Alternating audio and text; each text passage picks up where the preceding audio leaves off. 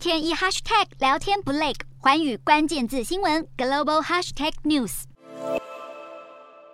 这一期的环宇大话题要带您来看到，受到两年多的疫情影响以及乌俄战火的冲击下，全球陷入了通膨、升息等经济阵痛期，物价、能源还有原物料齐涨，不只是开发中的国家难以负荷，大国也在衰退的边缘挣扎。来看到南韩七月份的消费者物价指数就飙到了百分之六点三，创下了自一九九八年亚洲金融风暴之后的新高。而南韩现在通膨的情况有多严重呢？像是当地的国民美食炸酱面，从原本的一份是六千元这样一碗哦，但是到现在已经涨到了一万韩元。一份全鸡炸鸡更是从两万韩元一口气就涨到了三万韩元。平价小吃变得不再亲民，似乎也宣告着南韩已经步入了万元时代。南韩的上班族的饮食文化也受到了外食成本节节攀升的影响，许多人的午餐不去餐厅吃了，干脆就是改在超商买一些食品或是外带的餐盒来解决。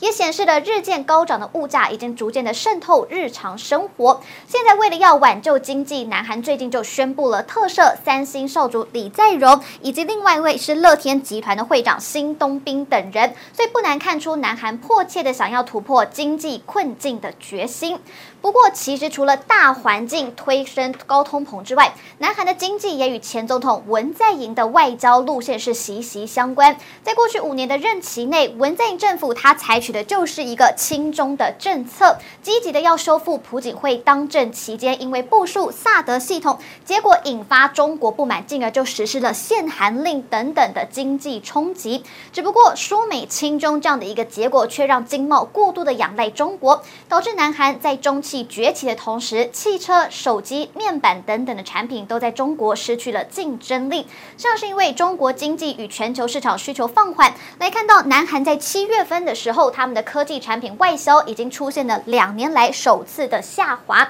甚至到了八月上旬，半导体的出口年减更是达到了百分之五点一，尤其就是出口到中国的半导体设备贸易额更是直接砍半。雪上加霜的是，乌俄战争也导致了能源价格不断的攀高。南韩从四月开始，已经连续三个月出现了贸易赤字，如果持续的扩大，今年全年的贸易逆差恐怕会创下一九五六年以来的新高。同一时间，南韩也正在面临美中科技新冷战的局面，以美国为首的 Chip Four 剑指中国，意味是相当的浓厚，一度让南韩陷入两难，但是最终还是有条件的加入了 Chip Four。再加上日前裴洛西的亚洲行中，唯独南韩总统尹锡悦，他是以休假为由，所以他没有亲自来接见裴洛西。虽然当时的解释是考量国家利益，但是外界普遍都认为，南韩很可能是为了避免在美中之间选边站，甚至被贴上反中的标签。这也再次凸显了南韩对美中外交策略上的权衡。